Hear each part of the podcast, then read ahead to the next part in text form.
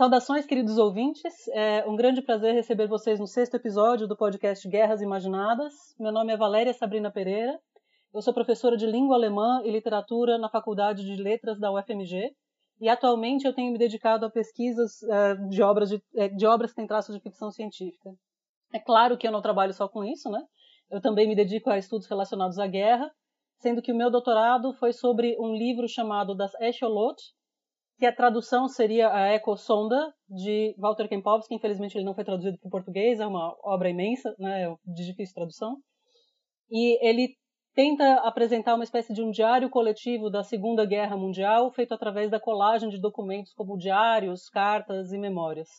É um estilo de escrita que é muito semelhante ao trabalho da Svetlana Alexievich, por isso que eu estou mencionando ele aqui agora para vocês, já que eu devo recorrer mais do que uma vez, talvez, nesse programa de hoje, para comentar o trabalho da Svetlana. Participam deste episódio comigo hoje Denise Borilli. Oi, Denise. Olá, tudo bom? É, você podia se apresentar um pouco para os nossos ouvintes? Claro. Então, olá, prezados ouvintes. Olá, Valéria. Olá, Bárbara. É, queria agradecer a Valéria né, pelo convite gentil em participar da realização desse podcast.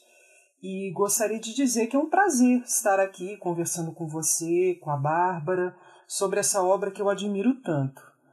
O meu nome é Denise Borilli e atualmente eu sou professora do Instituto de Educação Continuada da PUC Minas. Sou pós-doutora em Literatura Comparada pela UFMG e integrante do NEG, que é o Núcleo de Estudos de Guerra e Literatura da Faculdade de Letras da UFMG. É, obrigada, Denise. E hoje também está aqui com a gente a Bárbara Deotti. Oi, Bárbara.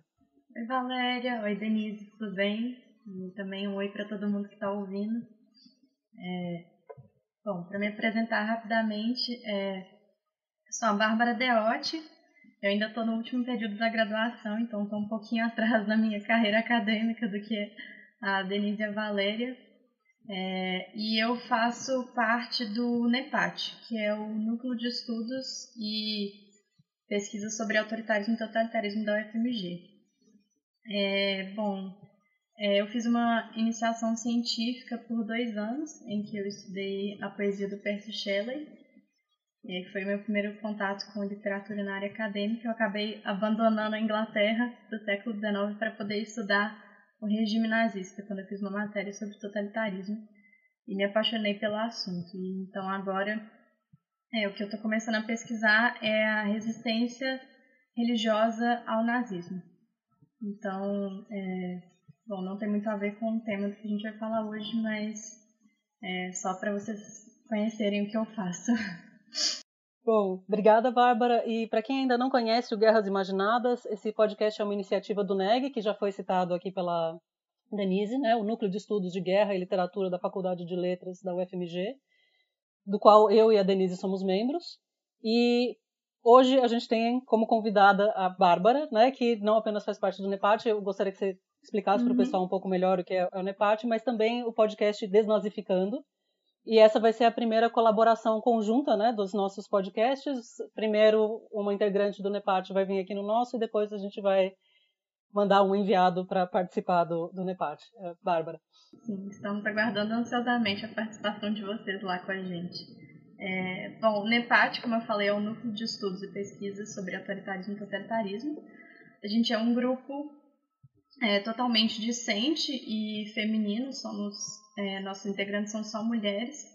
É, e atualmente nós temos três coordenadoras. Eu, a Maria Visconti, que é aluna do doutorado, e a Ana Viana, que está no mestrado é, em História lá na UFMG. E o nosso objetivo ao criar o grupo é, foi mostrar a competência das produções brasileiras, também femininas, sobre o século XX, sobre nazismo e a Segunda Guerra Mundial. É, e o nosso podcast, ele surgiu a partir de um projeto de divulgação científica que a gente começou esse ano em todas as nossas redes sociais. E a gente começou a planejar o podcast como mais um braço desse trabalho. Então, o que a gente busca é fazer um conteúdo que seja acessível para um público amplo, mas que também seja feito com toda a qualidade e rigor com que a gente faz nos nossos trabalhos acadêmicos. E lá no nosso podcast, que é o Desnazificando, a gente fala sobre a história do século XX, sobre nazismo, fascismo, sobre os temas das nossas pesquisas. A gente também fala sobre educação e história pública, que são pautas muito importantes para a gente. Também sobre livros, filmes, séries, de tudo um pouquinho. É, e vocês podem acessar todas as nossas informações é, sobre o grupo e sobre o podcast pelo nosso site nepatufmg.com. Então, N-E-P-A-T-U-F-M-G.com. Obrigada, Bárbara. Bom, e aos ouvintes uh, que quiserem entrar em contato com o pessoal do podcast Guerras Imaginadas, vocês podem encontrar a gente no Twitter em arroba Guerra Imaginada, no singular, ou na página do Facebook do nosso núcleo de estudos, facebook.com é, barra neg o FMG, neg de negar mesmo igual o verbo.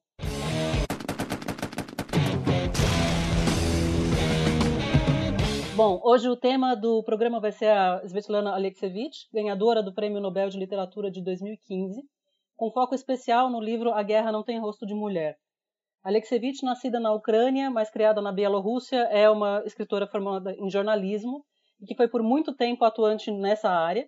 E posteriormente ela se dedicou ao estilo de escrita que vocês ouvintes talvez conheçam, ou o que a gente vai discutir hoje, que ela denominou como novela coletiva, novela oratório, entre outras palavras que ela utilizou. A primeira obra de Alexievich no gênero foi justamente o livro que a gente vai debater hoje, A Guerra Não Tem Rosto de Mulher, um livro por qual ela coletou relatos de mulheres que participaram ativamente na Segunda Guerra, seja no exército, como partisans, né, ou seja, rebeldes civis que lutaram contra a ocupação. Esses relatos foram feitos entre o final da década de 70 e meados de 80, mas o livro teve um pouco de dificuldade para ser lançado no início por rejeição das editoras, é, União Soviética, censura, foi uma época bem difícil, e conseguiu ser lançado finalmente durante a perestroika, né? ou seja, esse período de reestruturação de política que a União Soviética passou com o Gorbachev a partir de 86.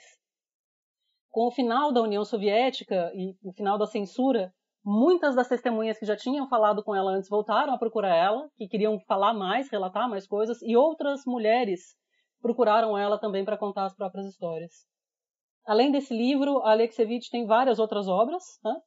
como Meninos de Zinco, que acabou de ser lançado no Brasil, mas é o segundo livro dela, na verdade, publicado em 91 originalmente, no qual ela aborda a guerra soviético-afegã Outro é As Últimas Testemunhas, no qual nós somos apresentados a relatos de pessoas que foram crianças durante a, a Segunda Guerra, as últimas testemunhas vivas ainda, né, que ela estava entrevistando. É, Vozes de Chernobyl, sobre o acidente nuclear, e O Fim do Homem Soviético, que tem um, nome bem autoexplicativo.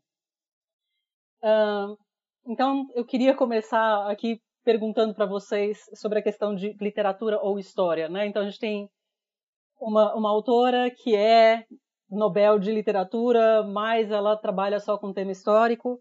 Eu mencionei anteriormente né, que eu trabalhei com um autor que fez um projeto muito semelhante a esse, e já nos diários dele, antes de ser lançado, ele falava que ele tinha certeza que ia ter um jogo de empurra, né, das pessoas falarem que o pessoal da literatura vai falar que meu livro é história, o pessoal de história vai falar que meu livro é, é, é literatura. O meu trabalho foi, em grande parte, sobre o livro dele, discutir o que era isso, e aproveitando que eu tenho aqui uma especialista de história e uma especialista de literatura.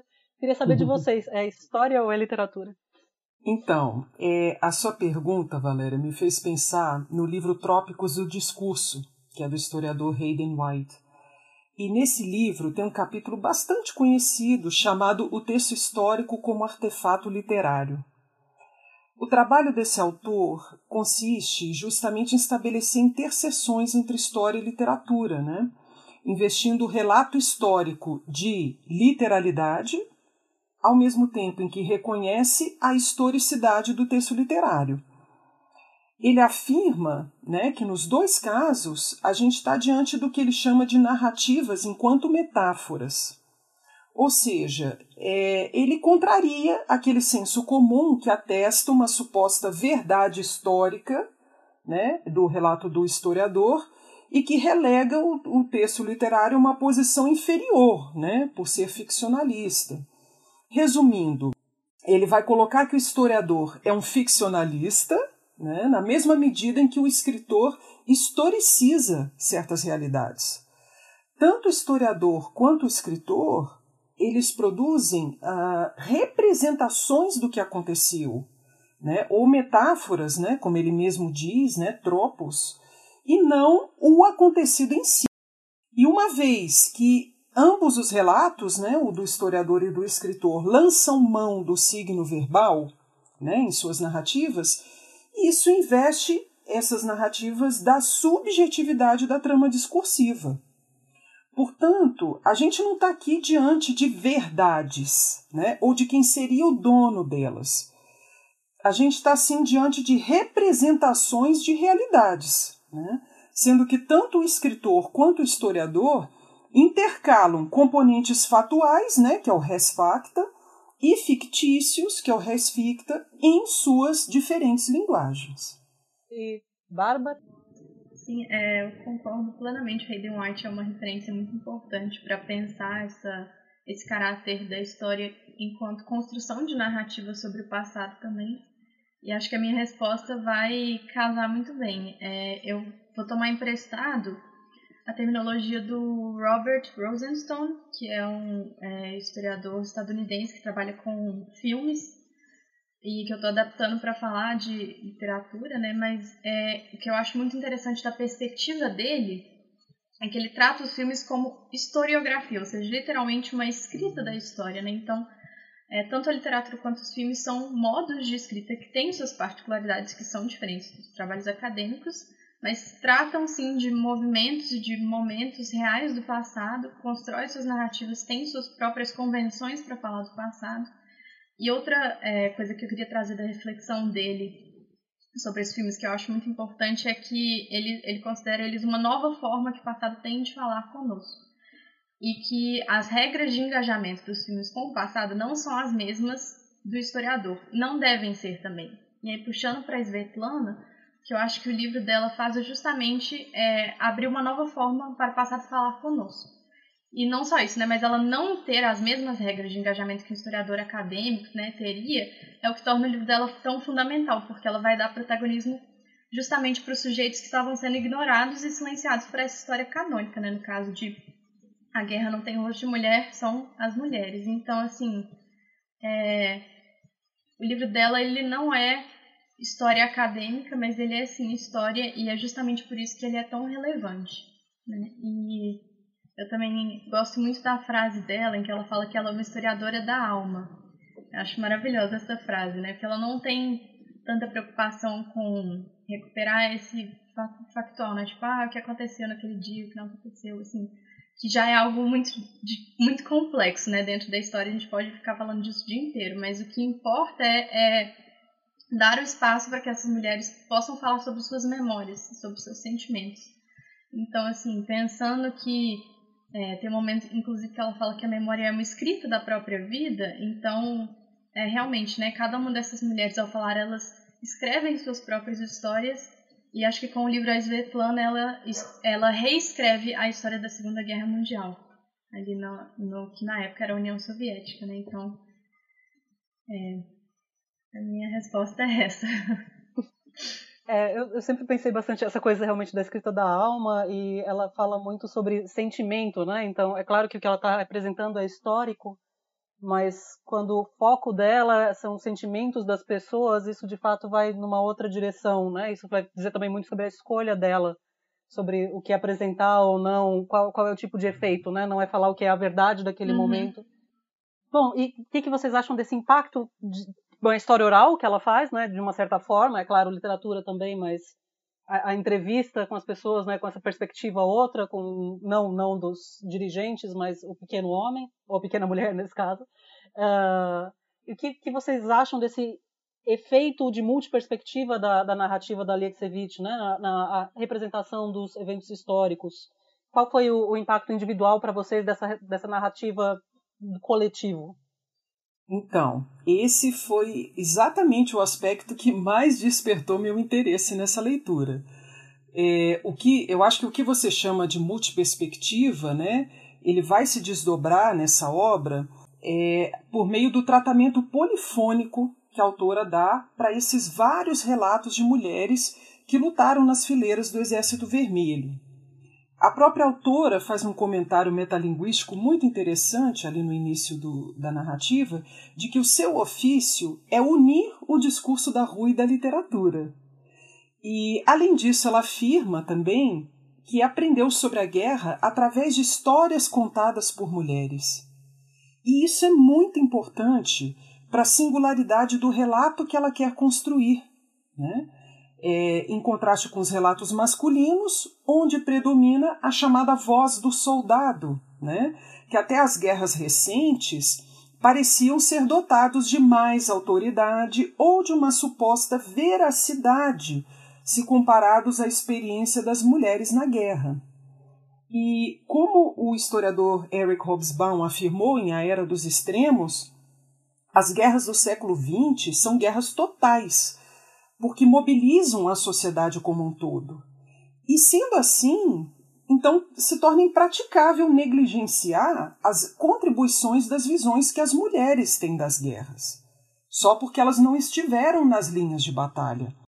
Uma vez que todos são afetados por uma guerra, homens, mulheres, crianças, então todos, a meu ver, têm o direito humano de se expressar sobre a singularidade das suas vivências e de tê-las escutadas, lidas e devidamente respeitadas. Sim, com certeza. É, isso é uma coisa que eu tinha até pensado em falar depois, mas é, com toda certeza a, a vivência que as mulheres tiveram na guerra, ela não é menos é, verdadeira e autêntica do que a vivência que os homens tiveram, por exemplo, nos, nos campos de batalha, né, que geralmente a gente associa a, a, a verdadeira vivência da guerra a viver isso. Né? Então, ser um soldado e lutar contra o inimigo e estar ali no campo de batalha, que é, o que ela traz é uma multiplicidade de experiências que não se resumem a isso e que são muito diferentes, mas são tão é, tão autênticas quanto, né? E é, eu também, uma coisa que eu fiquei pensando é que ela fala que a história da guerra ela foi substituída pela história da vitória, com V maiúsculo mesmo, né? E o que eu entendo que ela quis dizer com isso é que há uma monumentalização dessa história que perde de vista a dimensão humana, que eu acho que é algo que é, às vezes acontece bastante com a Segunda Guerra em diversas narrativas. É, e e eu entendo que essa multiplicidade de vozes é um componente essencial para você poder recuperar essa dimensão humana. Porque você precisa de uma multiplicidade de pontos de vista e de uma multiplicidade de vivências para para ter uma dimensão humana do, da coisa, né? E assim, pensando como historiador, muitas vezes o que a gente faz é tentar é, perceber fenômenos, movimentos, dinâmicas, às vezes em uma escala um pouco mais larga mas realmente, quando se trata de pensar sobre a experiência humana, não tem como você resumir isso. Então, cada vivência é, individual ela importa. Então, assim, não tem como ouvir todo mundo, obviamente, mas eu acho que é, uma das coisas que me chama atenção no livro é que não tem é, um momento de síntese, assim, que ela senta para falar, então, bom, depois de ouvir todos esses relatos, que a gente pode concluir é isso aquilo, né? Eu sinto que ela, ela é, deixa realmente os relatos falarem por si, né? Assim. É, e outra coisa que não tem, que eu também observei, acho que é, o que chamou muito a minha atenção são essas pequenas diferenças, talvez, do trabalho do historiador acadêmico, né? Vindo da minha perspectiva. Ela não faz uma, uma apresentação biográfica de cada é, depoente, né? Assim, então, fulana, ela nasceu em X lugar, veio de tal lugar, fez isso e aquilo, né? Ela é, em certos casos, ela comenta, né? Mas isso é muito mais pontual em geral, em boa parte do livro, o nome da pessoa ela vem depois do relato, né? Então, é, e tem mulheres, inclusive, que é, preferem ficar anônimas. Então, assim, o, o, que importa é muito mais o que elas têm a dizer, né? Assim, o que vai te tocar enquanto leitor é, é o relato. Você não precisa necessariamente saber todas as informações sobre aquela pessoa, né? A, a vivência dela é, e a memória, ela tem muita, muita força, assim. É, e eu fiquei pensando também num texto da Eliana Dutra, em que ela fala que é, a história ela tem uma pretensão de verdade, né? apesar de que isso também é uma questão extremamente complexa, mas a memória ela tem mais uma pretensão de fidelidade. Então, assim, que importa, de novo, pensando muito, é essa questão de expressão do, do sentimento e de ser fiel ao que, ao que elas viveram, né? E acho que a Svetlana, ela dá espaço para isso aparecer no texto. Eu também gosto muito dessa questão do, do individual, dessa, dessa humanização uh, nos, nos, livros dela.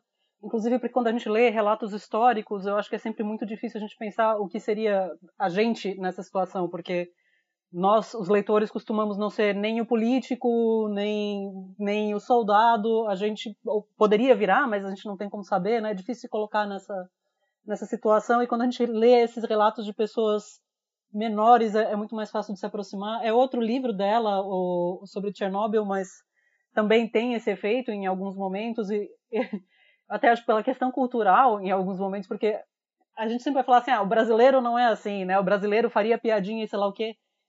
E o livro dela, Chernobyl, tem também esses momentos nos quais são os homens fazendo piadas com a catástrofe. E, e aí, para mim, como brasileira, é, é muito re relacionável, né? Eu consigo pensar, poderia ser eu ali, é, é assim que a gente também funciona. Sim.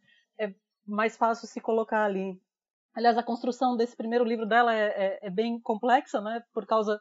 Até eu acabei de esquecendo de comentar no início, porque ele tem essas duas fases, né? A, a primeira publicação e ele praticamente duplica de tamanho depois que as mulheres começam a procurar ela é, sem a censura. Então, inicialmente é essa, essa estrutura que a Bárbara comentou, né, os nomes no final.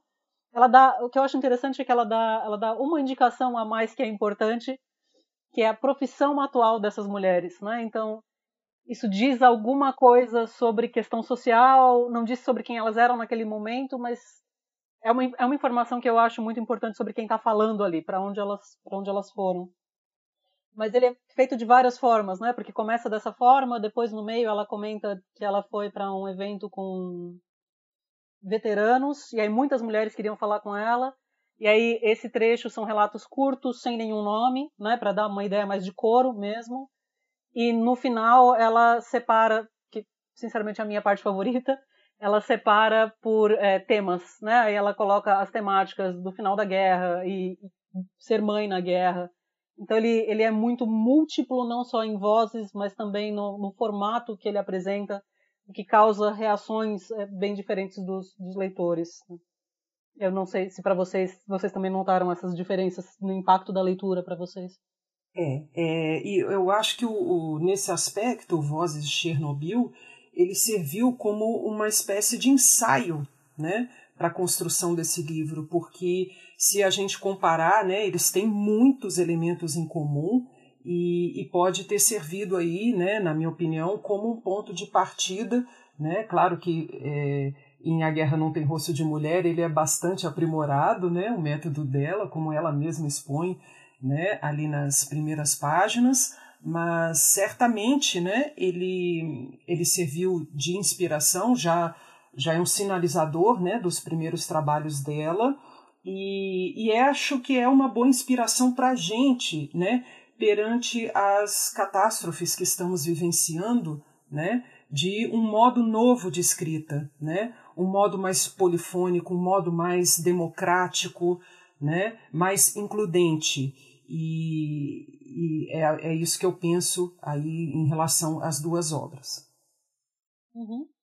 E, bom, a presença das mulheres na guerra, é claro que não é uma coisa que não, não foi abordado na literatura, né? É bem abordado, inclusive Denise tem, tem pesquisa sobre isso. Mas ele costuma focar mais na atuação e na importância daquelas que ficaram em casa, ou muitas vezes nas enfermeiras, né? E que, que é uma tarefa que costuma ser considerada mais feminina. A Alexevich deu voz, além das enfermeiras também e cozinheiras, mas deu voz massivamente para mulheres que foram atuantes em campo de batalha. Né? Que aspectos novos que vocês acham que essa obra traz à discussão sobre mulheres na guerra? Então, eu acho que o, o aspecto mais inovador da autora é a linguagem, né? É a linguagem que ela emprega para relatar as vivências dessas mulheres na Segunda Guerra e que se dá através de narrativas de vida, né? que são relatos eh, biográficos bem breves, picados, digamos assim, e são coletados oralmente por meio de entrevistas. E o primeiro aspecto, né, por sinal bastante revolucionário do ponto de vista linguístico, é a ênfase que ela dá na oralidade, né, na linguagem oral. Então, na página 10 aqui da minha edição, eu estou usando a edição da Companhia das Letras, ela vai afirmar o seguinte, né? ela vai dizer, abre aspas, a vila de minha infância, depois da guerra, era feminina. das mulheres. Não me lembro de vozes masculinas, tanto que isso ficou comigo. Quem conta a guerra são as mulheres, choram e cantam enquanto choram. Final da citação. Na minha opinião, o uso das narrativas de vida parece ser um recurso bastante eficaz no que diz respeito a produzir um discurso através do qual a mulher afetada pela guerra possa expor a sua voz. E aí que está, enunciando ela mesma a sua história de vida, numa linguagem que subverte aquela normatividade da língua escrita e que, por ser assim, acaba contestando a escrita canônica falocêntrica. E um, um, outro aspecto, né, o último aspecto que eh, chamou minha atenção, foi uma inovação linguística trazida pelo próprio contexto da guerra, né? A Svetlana nos fala que algumas palavras, como tanquista, soldado de infantaria e atirador de fuzil, por exemplo, não possuíam flexão para o gênero feminino na língua russa até então, porque as mulheres nunca tinham feito esses trabalhos antes. O feminino dessas palavras só foi surgir com a Segunda Guerra. E a autora faz questão de marcar essas atribuições assim como os nomes completos dessas mulheres ao final de cada narrativa de vida que ela transcreve.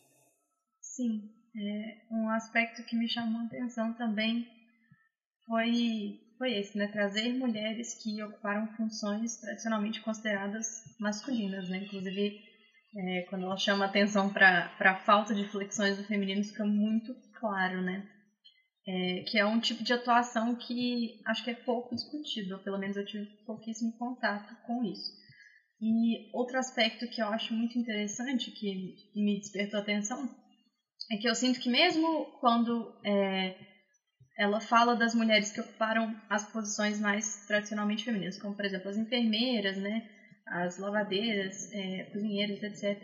É, acho que o modo como ela recupera essas experiências é, é diferente, assim. Essas mulheres e essas funções, elas não são consideradas secundárias, né? Assim, é, não é só um suporte para aqueles que estão fazendo o papel principal, né? Que são os soldados que combatem, né? Então, é, pensando, acho que numa ideia mais tradicional de guerra, essa é a função mais importante e o resto dos trabalhos é, eles são secundários para né, dar um suporte, um apoio, mas eu sinto que, tipo assim, ela, ela muda essa lógica no livro, assim, realmente, é, é, eu, eu falei isso antes, mas assim, a guerra que cada uma dessas mulheres viveu, ela não é menos real e não é menos guerra do que a guerra nos campos de batalha, né, que é o, o espaço da narrativa masculina, o espaço das, das vozes masculinas. Então, por exemplo, a, a guerra das lavadeiras, ela foi tão importante, tão é, né, autêntica quanto é, a guerra nos campos de batalha. Eu acho que ela consegue fazer isso muito bem. E o terceiro aspecto, acho que é a questão do trauma, que é algo abordado muito com os homens, né, assim, é a questão do estresse pós-traumático, né, e, e, essa dificuldade de voltar para a vida, se ajustar à vida normal após a guerra. É, e eu acho que não é muito abordado com pelo menos até onde eu conheço, não é muito abordado com as mulheres. E não só o trauma é, das combatentes, mas também o trauma das partisãs que né, passaram por experiências terríveis e também o trauma das mulheres que não, não foram para o fronte.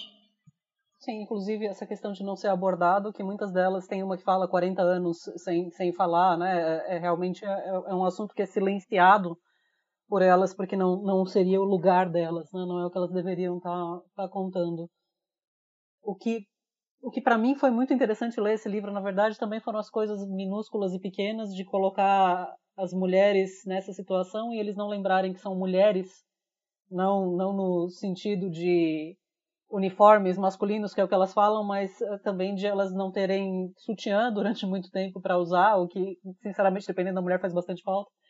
E as histórias sobre menstruação eu achei também bem marcantes. Eu não sei se vocês lembram delas, da moça falando de tem duas muito boas. Tem essa moça falando que ela começa a gritar que ela foi ferida. E aí um dos uhum. homens pergunta onde, onde ela fala, não sei, eu só tô sangrando. E aí ela fala, e aí ele sentou comigo e explicou como um pai, né? Ela própria não sabia. e outra falando da vergonha de às vezes estar marchando junto com os homens e o chão cada vez mais manchado e eles tendo que fingir que, que não estavam vendo e depois elas roubavam roupa deles, camiseta, coisa assim, porque elas não, não tinham nenhuma toalhinha, nada durante muitos anos, até eles lembrarem que realmente existem mulheres lá e mulheres menstruam. Muitas pararam de menstruar pelo estresse e outras não, mas para mim falou, falou muito ao coração, porque para mim é o mais, mais especificamente feminino que a gente tem. Né? Não, não, importa que tipo de mulher a gente é ou, ou como a gente se desenvolve, né? menstruar é uma questão mesmo. E eu, eu achei muito interessante isso na, na, narrativa, de ver como isso foi esquecido, simplesmente. Né? A gente pode ter umas mulheres lá, mas a gente esquece que, que existem esses detalhes. Talvez até por ser tabu também, não sei. É, e é algo que não entra normalmente na lógica de guerra, né? Assim, acho que pensando que a maior parte do exército é composto de homens, quando você está se preparando, não, não há atenção para esses detalhes, né? Isso passa completamente despercebido. Eu acho que daí que vem também o foco nos cabelos, né? Ela fala em várias narrativas, né? É, a gente pode encontrar mulheres, né, tingindo os cabelos, tingindo as sobrancelhas. Eu acho que é também uma espécie de distinção, né, do corpo uh, da mulher né, eh, soldado eh, em relação ao corpo do homem, né, porque tem que usar as mesmas parafernálias, né, as mesmas indumentárias, porém é, somente as mulheres costumavam naquela época pintar é, e tingir né, os cabelos e as sobrancelhas. Então, para mim, esse é, foco persistente, né, que vai aparecer em várias das narrativas de vida, ele não vem sem razão, não. Inclusive, o, o livro tem muito dessa, dessa forte divisão de gênero, né? Uh, toda a obra é perpassada por essa ideia muito forte de que o que é ser mulher e o que é ser homem, né? Por exemplo, tem mais do que uma mulher que fala que ela foi homem durante quatro anos, ou homem durante X anos, ou uma outra mulher que comenta que ouviu de uma criança a afirmação, ah, né, você, você já foi menino. Uh, como, como vocês veem essa divisão de gênero no livro?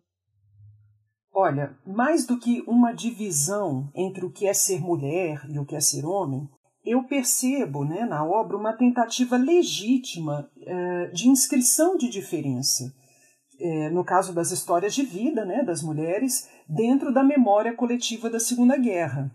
Então não se trata aqui de excluir, de falar ou homens ou mulheres, mas sim de incluir vozes que durante muito tempo foram silenciadas e menosprezadas, né, com o intuito de compor uma coletividade e uma compreensão mais heterogênea da vivência humana, uh, que é a vivência humana mais angustiante e paradoxal que uma guerra propicia, que é a vulnerabilidade diante da proximidade da morte.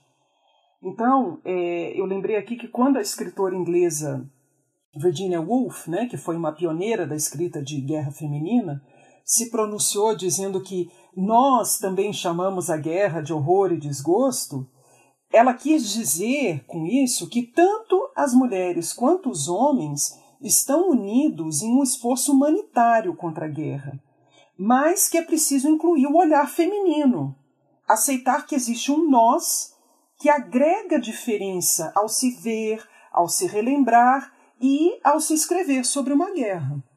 Uma das coisas que que eu pensei né, sobre esse tópico foi, é, acho que no sentido de, de tentar compreender melhor é, como é que essa questão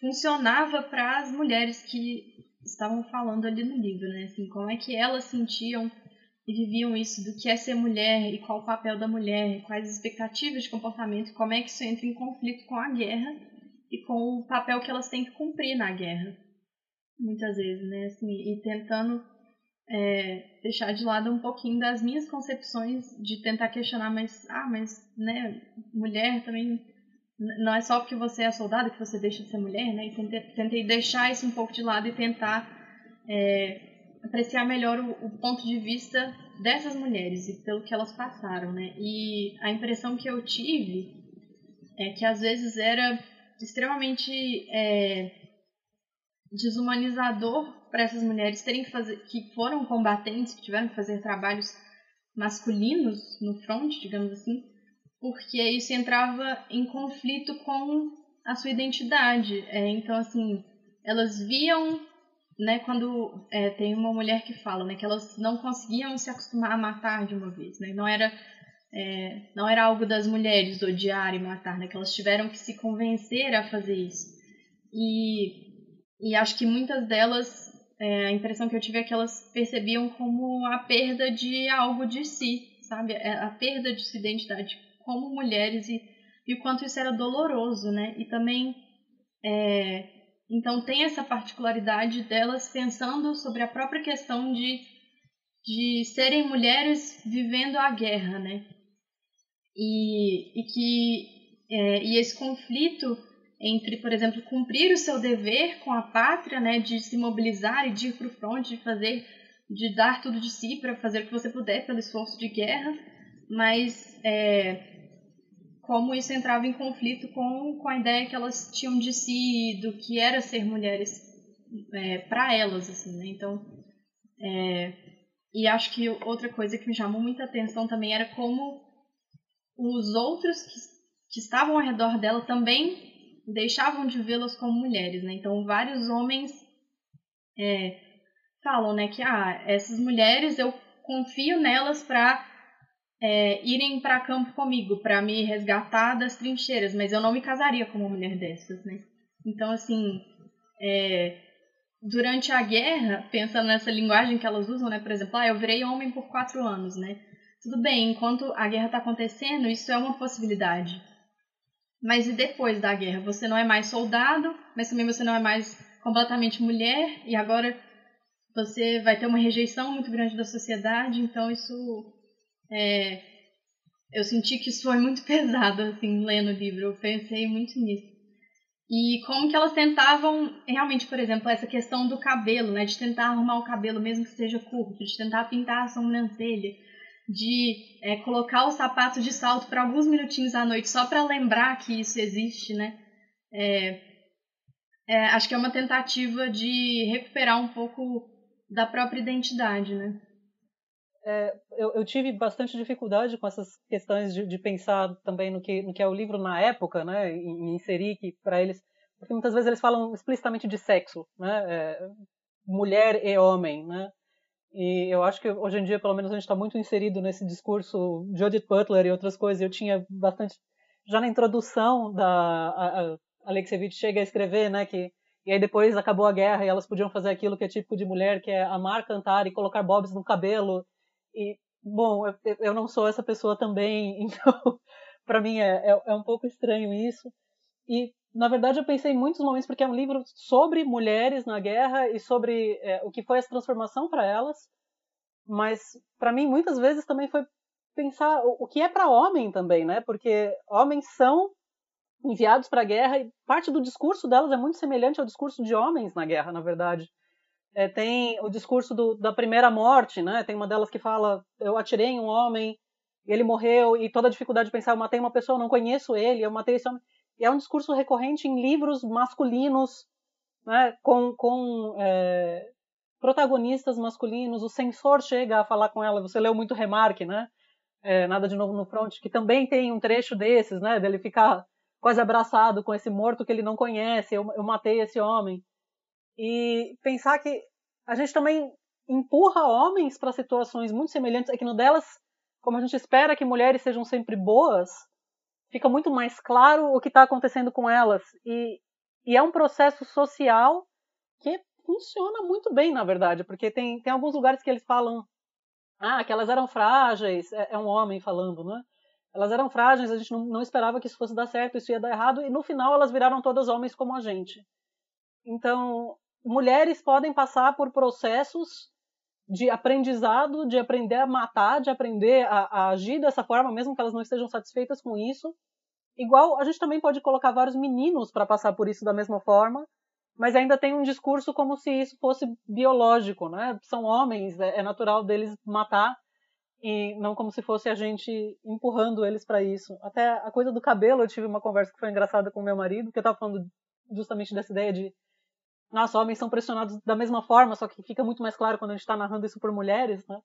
E eu falei, ah, só tem coisas mais específicas como a tristeza de perder os cabelos, e aí ele falou, Eu fiquei muito triste quando cortaram meu cabelo no exército.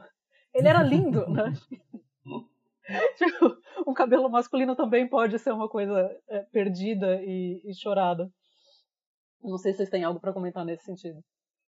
É, hoje a gente está indo né, nos estudos de gênero bem além desse essencialismo biologizante, né? É, esse foco genital, né? É, que, que houve né, em outros momentos.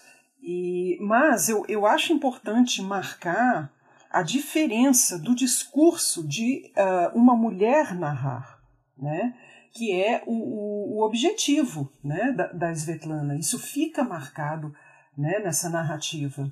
Então, tem uma, uma das narrativas né, que ela entrevista uma franco-atiradora é, que havia recebido, inclusive, 11 medalhas por sua atuação, né? E, e essa mulher, ela sugere o seguinte, que se a entrevistadora quiser saber sobre a guerra, né, aí ela fala no, usando o artigo definido, né, no singular, que converse então com o seu marido, pois ele sim gosta de recordar os nomes dos comandantes, dos generais e os números das unidades, né? É, ela fala que ele se lembra de tudo, mas que ela, ao contrário, só lembra do que aconteceu com ela, do que ela chama de minha guerra. E aí ela usa o artigo possessivo, né, em primeira pessoa, que mais uma vez denota a singularidade do seu relato. E aí, mais uma vez, a gente pode perceber uh, a importância de marcar a diferença dos relatos femininos em seu discurso além de uma ênfase na guerra particular que cada uma daquelas mulheres carregou em silêncio por muito tempo. É, nesse, nesse aspecto eu pensei em outra coisa também, porque se fala muito como se fosse uma questão da guerra masculina e a guerra feminina, e inclusive tem esse, essa situação que ela cita logo no início, de um marido que, eu acho que é essa franco-atiradora, inclusive, que ele fica estudando com ela os livros antes né, de ter a entrevista, porque ela não pode errar nada. E eu acho que tem, tem duas questões aí. Tem um que é, é essa perspectiva de história, né? Então, história realmente são números e dados e nomes. E essa ideia que a gente tem hoje em dia de história oral, que é o que a Svetlana faz, é, é algo super recente. Mas também tem a questão de que a União Soviética, né? É, é, é a história oficial, essa mulher não pode errar essa mulher não pode falar coisas, o livro é censurado, né? Ela não pode falar coisas que possam causar problemas pessoais e individuais para essa família. Eu acho que é mais sério ainda do que só pensar que a gente tem a guerra da vitória masculina, mas eles poderiam ter problemas de perseguição dentro desse, desse regime no qual eles estão vivendo. Isso também é, é muito forte nesse primeiro momento delas é, fazerem os relatos. Sim. É, tanto que ela tem que lidar com a censura, né? coloca várias falas do censor no livro, é muito interessante isso. Mas é, eu acho que essa perspectiva, ter essa perspectiva das mulheres sobre a guerra, ela é muito, muito importante, não só é, por, porque tem experiências especificamente femininas né, durante a guerra que as mulheres vão passar e que talvez os homens não passem, mas é, eu não tinha feito essa reflexão, Valéria. Eu achei muito, muito bom isso que você falou de que é, quando as mulheres falam, a gente é, pode pensar sobre isso como uma nova perspectiva e perceber esses processos que a gente também faz com os homens durante a guerra, né? É, então, assim, é, é uma mudança de perspectiva mesmo e você consegue ver aquilo com novos, novos olhos, né? Até porque as mulheres vão ter olhares próprios e olhares que são diferentes mas também eu, eu, eu acho que as narrativas das mulheres sobre a guerra elas são é, fundamentais porque também é, elas, pelo menos a reflexão que eu fiz é que elas não elas não se encontram nessa, nessa história da guerra canônica. Elas não fazem parte dessa história. Então, quando elas narram, elas não buscam se adequar a isso. Elas vão contar a experiência delas. Né? Então, assim, não tem essa tentativa de, de, de encaixar a sua memória aquela narrativa oficial. E justamente por isso, às vezes, pode ser inclusive perigoso, perigoso né, essas mulheres falarem sobre a guerra, pensando ali no contexto da União Soviética. Né? Mas é, eu acho que é, como como elas não elas já não vive, não viveram essa guerra e não vão fazer parte dessa guerra oficial, essa história da vitória, essa história da guerra é, oficial, então elas têm mais liberdade para falar às vezes. E, bom, a gente está falando sobre um livro de uma mulher, né, falando sobre mulheres, mas até agora a gente já citou uma série de vezes vozes masculinas, né, que acabam entrando nesse, nesse livro diretamente ou, ou indiretamente. É, vocês, queria que vocês fizessem algum comentário sobre elas, como essas, como essas interferências masculinas aparecem no livro.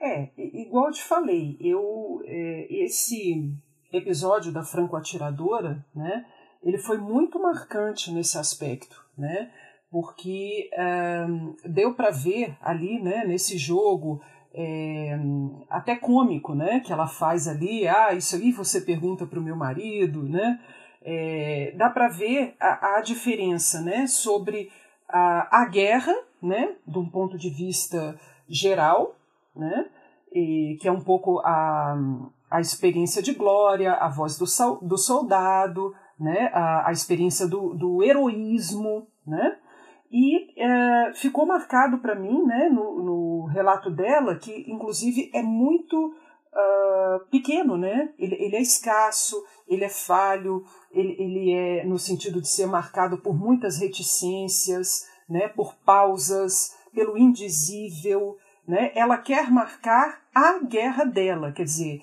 é, ela quer fazer valer a subjetividade do ponto de vista dela, da visão dela, mulher, sobre a guerra. Né? Então, é, eu vejo, né, quando muda para esse relato em primeira pessoa, quando ela insiste na singularidade do, do relato dela, essa importância de se marcar. Né? Ela está marcando, né, olha, é, o relato do meu marido é um, o relato do meu é outro. Né? Então, é, ela está marcando esse espaço das mulheres. Né? é, juntamente com os dos homens. Não se trata de colocá-los em é, posição inferior, né? É, embora haja essa brincadeira, né, que ela, que ela fala, né, em tom jocoso, mas é, em dar uma ênfase, né, para a guerra particular que ela carregou, né, é, e que foi silenciada por muito tempo. É, pensando no, no, no, caso desses maridos, né, que, assim, que estudaram a guerra com as esposas, ou que quando eles estavam presentes nas entrevistas, eles é, estavam sempre atentos para poder oferecer essas correções ao que as suas esposas estavam falando, é, a impressão que eu tive é que é, é uma intervenção muito similar à do censor, né, que você tem que adequar o que elas estão falando à narrativa oficial da guerra e da vitória. E, e essa é a história de verdade, né? A história da guerra particular, ela não conta, né? E, e o que ela faz é justamente trazer isso, né? Essa história é quando ela, quando essa franco-atiradora fala da minha guerra e cada mulher vai falar da sua guerra, isso tem uma importância muito grande. E tem uma frase, é, vou citar a Svetlana aqui. É, mais de uma vez me avisaram, especialmente homens escritores. As mulheres vão inventar para você, vão criar, mas eu cheguei à conclusão: é impossível inventar isso. Copiar de alguém, se é possível copiar isso, é só da vida, só ela tem tamanha fantasia. E eu achei essa frase dela fenomenal, mas, é, de novo puxando o que eu acabei de falar, é, realmente é isso, né? Quando, quando esses homens falam de invenção, é, eles desaprovam essas narrativas que fogem ao cânone e também é, e essa invenção que, que, parece algo inventado, né, sendo que as mulheres estão relatando suas próprias memórias, é, marca a diferença é, entre o que aparece quando essas mulheres falam e o que seria uma narrativa correta e oficial. Então, a, as vozes masculinas que me chamaram a atenção no livro foram é, essas que desautorizam o que as mulheres falam. Né? Elas não, não são confiáveis para falar do passado e quem tem o direito de falar dessa história é, são os homens que vão se ater aos fatos, aos nomes dos generais, ao que realmente aconteceu, entre aspas. Foi isso que me chamou a atenção. É, eu também pensei exatamente nisso, né? Então, para mim, as vozes que aparecem são justamente do censor, logo no início, porque ela, ela cita ele em essa, essa fala, por exemplo, de que ela deve ter lido Remarque, ou coisa assim, os maridos interferindo. E bem no meio do livro tem uma viagem que ela faz, e aí são, são homens falando diretamente, né? Tem, tem alguns trechos é, que são relatos masculinos. E o que eu achei interessante é isso, que até acho que já foi citado pela, pela Denise, sempre volta à história do casamento, né? Então, essa coisa de são, são pessoas ótimas para lutar junto e tudo mais, mas quem vai casar com elas? Mas o que eu gosto é que eles se contradizem, né? Porque ao mesmo tempo que eles estão falando quem vai se casar com elas, eles contam uma história de um amigo que era muito apaixonado por uma das mulheres, mas assim que acabou a guerra ele se casou com outra. E aí eles falam, e errado estava ele, porque ele até hoje, né, chora porque a anterior teria sido muito melhor do que a mulher que ele escolheu mas fica nisso tanto de ou censor ou, ou de colocar elas de volta no lugar delas, que é objeto para casar ou não, né? E não necessariamente companheira.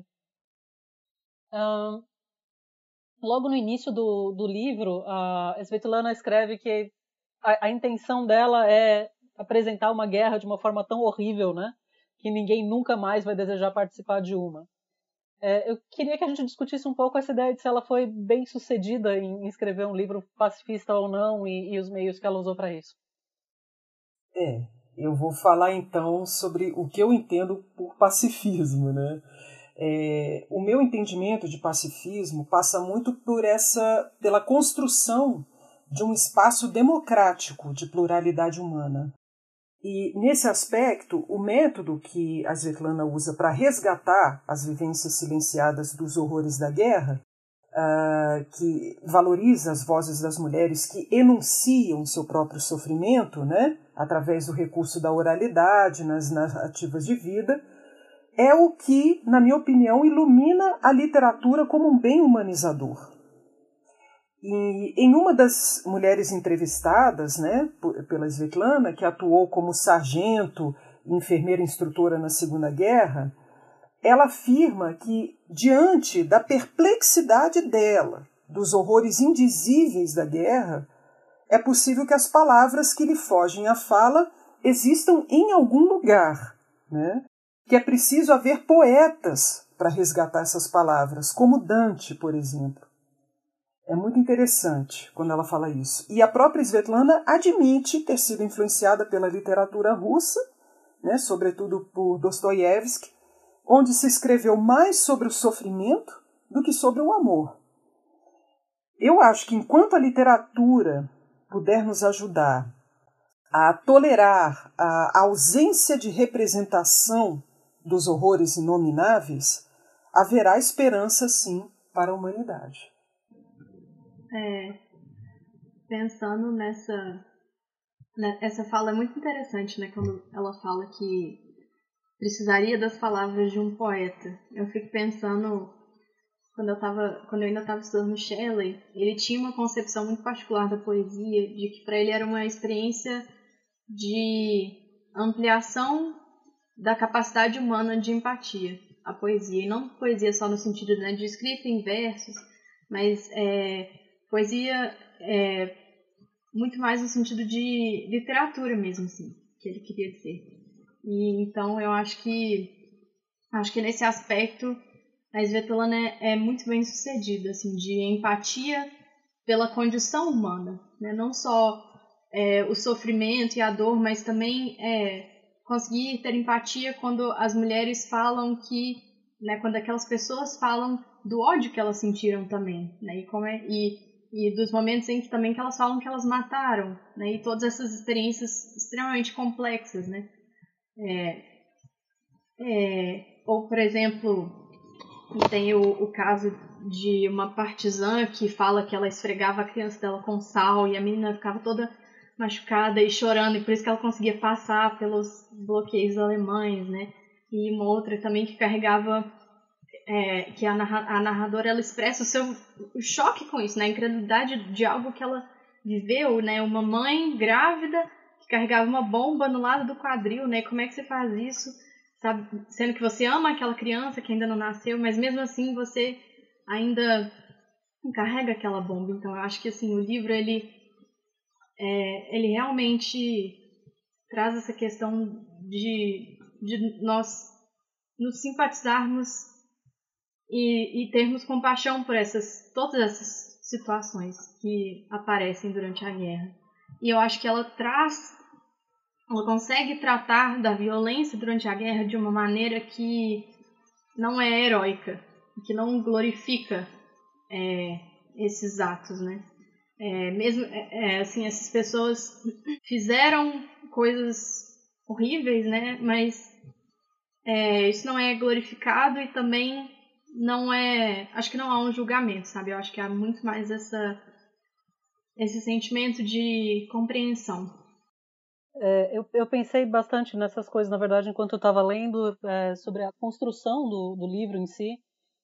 A questão do não glorificar, eu concordo plenamente, mas teve uma parte na qual, antes do final, no final, achei que isso se salvou. Eu comecei a pensar: não, não há como é, isso, isso ser totalmente contra a guerra, né, pensando que é Segunda Guerra, considerada guerra justa e tudo mais, no momento no qual ela é, como é que eu posso falar? No qual ela condensa todos os, os relatos das partisãs, porque as coisas que elas contam que os alemães fizeram chegando são horríveis e indizíveis de uma forma que tudo parece justificado, né? Então, para mim foi um pouco difícil de pensar ah, é, é, um livro pacifista, numa hora que eu leio e eu penso, sim, é justificado fazer isso com os seus filhos para conseguir se vingar de gente que fez coisas tão absurdas, né, contra a, a, o seu vilarejo, contra os seus. E eu, eu achei interessante que isso, isso para mim me pegou muito, mas a solução dela tem muito a ver com, com a estrutura é, do, do livro. E aí eu voltaria para aquela questão inicial sobre é história ou é literatura, e aí eu falaria é literatura porque ela, ela tem esses esquemas né, de, de organização que vão fazer a gente chegar a conclusões sem ela falar nada pra gente, porque ela vai apresentar tudo isso, e aí o último capítulo é sobre a vitória. Né? E ele é horrível, porque são só eles contando sobre como eles foram cruéis com civis alemães, como estupraram sim as mulheres, como enfiaram uma granada na, na vagina de uma mulher alemã, como se fez tudo isso e como eles também se tornaram animais nesse processo, como como a vitória não, não é algo que eles puderam aproveitar de fato, porque eles estavam já transformados. Existe uma cena bonita sobre a vitória, mas ela está no início do livro, né? Que é essa esse casal, um homem pede a mulher em, em casamento, mas ela tá irritada porque ela ainda é homem, né? Ela, ela queria ser mulher, né? Me transforma em mulher antes. É, é, bem bonito, mas tá no início. Ela deixa bem longe. Ela, ela não quer colocar isso na conclusão.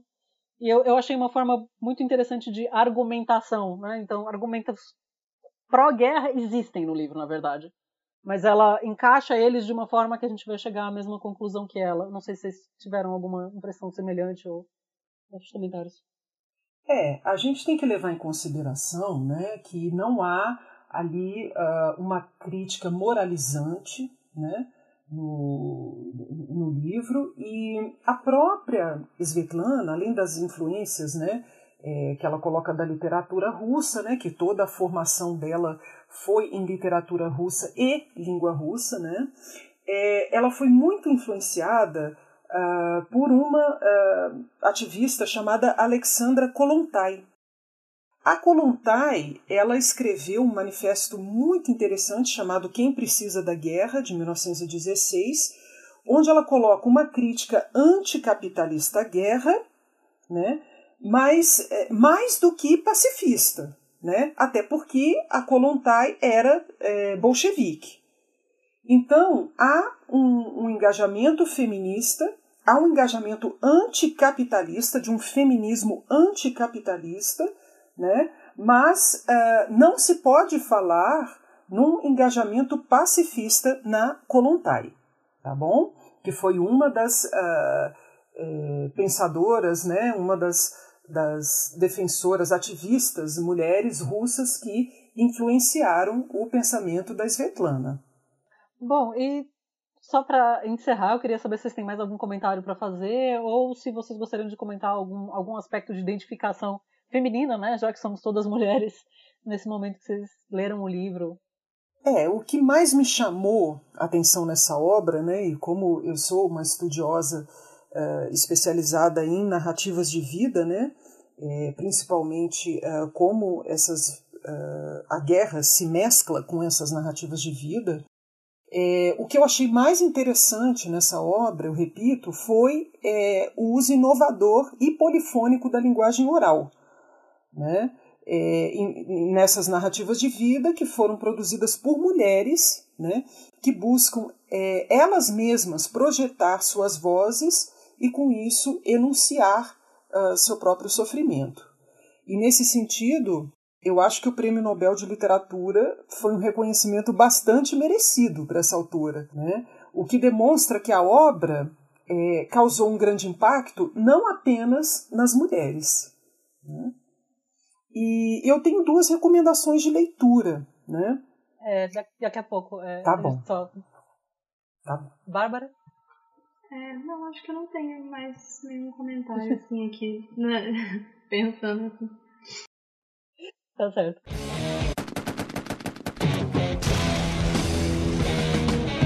É, então, agora sim, é, a gente costuma encerrar os nossos programas sempre com recomendações de leitura e a Denise já deu a deixa. Quais são as suas, Denise? Então, eu tenho, na verdade, duas recomendações. A minha primeira recomendação de leitura para hoje é uma outra narrativa de vida sobre a guerra contada por mulheres, né, que é a autobiografia da escritora ruandesa Scholastique Mukasonga, que foi intitulada Baratas, e que se trata de um testemunho, né, relatado em primeira pessoa, que propõe servir como uma espécie de túmulo de papel da escalada do genocídio de Ruanda, né, elaborado por uma sobrevivente da etnia Tutsi.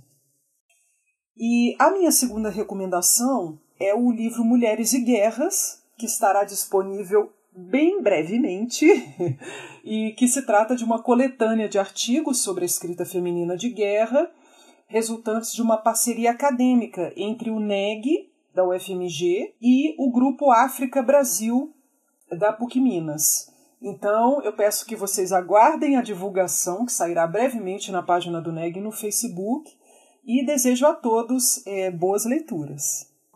A minha indicação é o livro Ronda Noturna, da Sarah Waters, ele tem traduzido para o português. E é, boa parte do livro se passa durante a Segunda Guerra Mundial, durante a Blitz em Londres, então acho que ele se qualifica como indicação.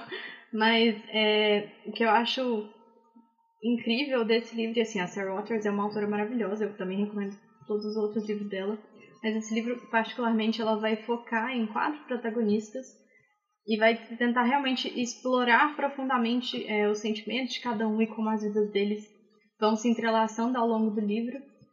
E outra coisa que é muito interessante desse livro é que a narrativa ela segue no sentido contrário. Então, ela, o livro começa em 1947, então ali no pós-guerra, e ele volta para 1944, depois para 1941. Então, é, ela não não são é, no formato de flashback, são, o livro realmente ele, o tempo ele volta para trás, né? E eu acho que é uma maneira brilhante que ela tem de usar a forma para poder explorar o trauma desses personagens ah, durante a guerra, né? Que eles estão tentando ali, assim como a Europa do pós-guerra, eles estão tentando se reconstruir e reconstruir suas vidas, mas eles ainda não conseguiram e não conseguem se desvencilhar de tudo que eles passaram na guerra.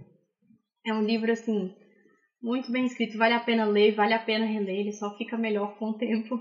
E é, também é, achei que seria uma indicação legal, porque a Sarah Waters ela é uma autora lésbica, então os livros dela são sempre protagonizados por mulheres lésbicas, que também são sujeitos que não geralmente não tem muito espaço na história. Então acho que ia casar bem legal com. Achei que casaria bem com o tema do episódio de hoje. Bom, e eu recomendaria o livro 1913, de um autor alemão chamado Florian Illis, que, na verdade, não é um livro sobre a guerra, mas é sobre o que antecede a guerra, né? 1913 é o ano anterior à Primeira Guerra Mundial, e ele pode ser um livro de muito interesse das pessoas que gostam do tipo de escritura da Alexievich. Também é um texto no qual ele só faz uma colagem de muitos é, escritos de pessoas é, importantes naquele momento, especialmente para demonstrar o que era a sociedade e o movimento cultural, né? Então são textos do Freud, Kafka, Picasso, Duchamp, mas mostrando o que, que é aquilo que antecede a erupção da guerra. Pode ser uma leitura bem interessante para se pensar nessas é, narrativas fragmentárias e de colagem. Bom, pessoal, o Guerras Imaginadas de hoje fica por aqui. Nós agradecemos muito pela audiência. Se você gostou do episódio, por favor, dá uma curtida na plataforma do podcast, deixe um comentário. E caso você tenha acabado de conhecer a gente, não deixe de se inscrever para receber notificação dos próximos episódios. E para quem desejar entrar em contato conosco, né, com sugestões, críticas, dúvidas ou recomendações, nós estamos lendo né, todas elas. Vocês podem nos achar no Twitter, arroba Guerra Imaginada, no singular, ou no Facebook com facebook.com barra UFMG. Uh, quer passar de novo os dados do NEPAT e desnazificando? Sim, com certeza. É, eu queria primeiro agradecer pelo convite para fazer essa troca de parceria com os podcasts. Acho que vai ser muito legal esse trabalho. É, e, bom, o, o endereço do NEPAT vocês podem encontrar todas as informações sobre nosso trabalho, sobre o grupo e também sobre o podcast, todos os agregadores estão lá no nosso site nepatufmg.com. Bom, podcast Guerras Imaginadas editado pelo Tiago Correa e é uma iniciativa do NEG, Núcleo de Estudos de Guerra e Literatura da Faculdade de Letras da UFMG. Nós agradecemos muito pela sua audiência. Um grande abraço. Este podcast foi editado por estopimpodcasts.com.br.